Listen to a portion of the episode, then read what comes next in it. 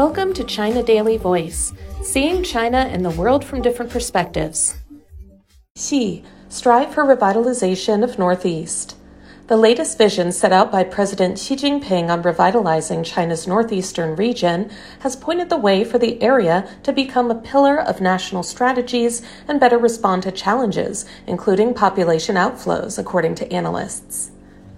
Xi, who is also General Secretary of the Communist Party of China Central Committee and Chairman of the Central Military Commission, outlined the vision for the region's revitalization while convening a symposium in Harbin, the capital of Heilongjiang province, on Thursday.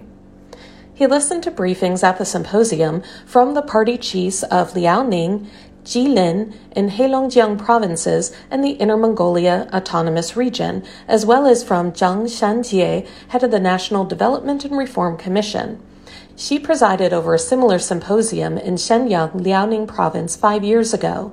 He also chaired a high level meeting last year in Shenyang on the revitalization of the northeastern region, one of China's grain production bases and a traditional manufacturing powerhouse that has undergone economic slowdown and seen an outflow of population noting that northeastern China boasts rich resources, solid industrial foundations, favorable geological locations, and significant development potential, Xi said that the region now faces great new opportunities.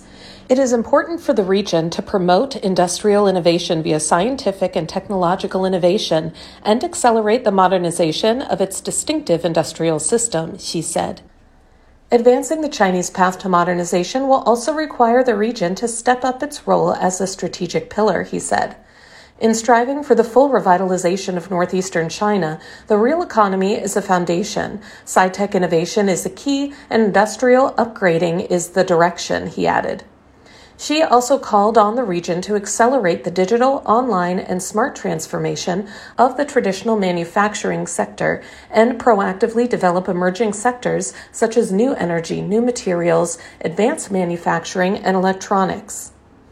Zhang Fei, vice president of the China Institute for Reform and Development, said that Xi emphasized the development of industries at the latest symposium because the upgrading and transformation of the manufacturing sector in northeastern China is not only monumental for the region, but also for the whole nation.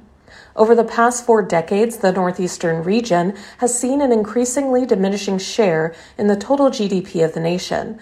However, the region still boasts a fairly large number of top universities and a sound industrial structure, giving the region vast potential for future growth, Zhang said.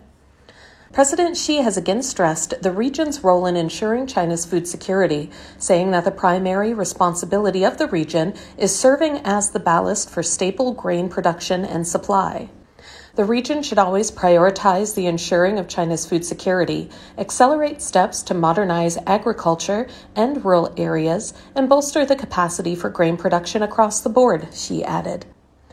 Zhang said the grain production volume of China's northeastern provinces accounted for more than 20% of the national total in 2022, and the region's role has become even more prominent as the Ukraine crisis led to the worsening of global food security. Xi has underlined the region's role in China's food security during each of his inspection trips to the region over the past decade, calling for the region to beef up the protection of the fertile black soil. On Thursday, he expressed expectations that the region will make greater strides in opening up, saying that the region must steadily expand opening up in rules, regulations, management, and standards, and improve capacity and customs clearance. He called for retaining and attracting talent to the region, reducing the burden of families on raising children, and maintaining a proper level of birth ratio and population scale. According to statistics released by authorities of Jilin, Liaoning, and Heilongjiang provinces, the three provinces all registered negative growth in population in 2022, with the three seeing the number of their permanent residents down by a total of 860,000. Jiang Keyun, a regional economics professor at Renmin University of China, said that the efforts by the region to promote industrial upgrading and cope with an aging society could have implications at the national level. If the region can come up with effective solutions to the challenges, it could well pioneer the solutions at the national level and continue serving as the pillar for the nation's high quality growth. That's all for today. This is Stephanie, and for more news and analysis, by the paper. Until next time.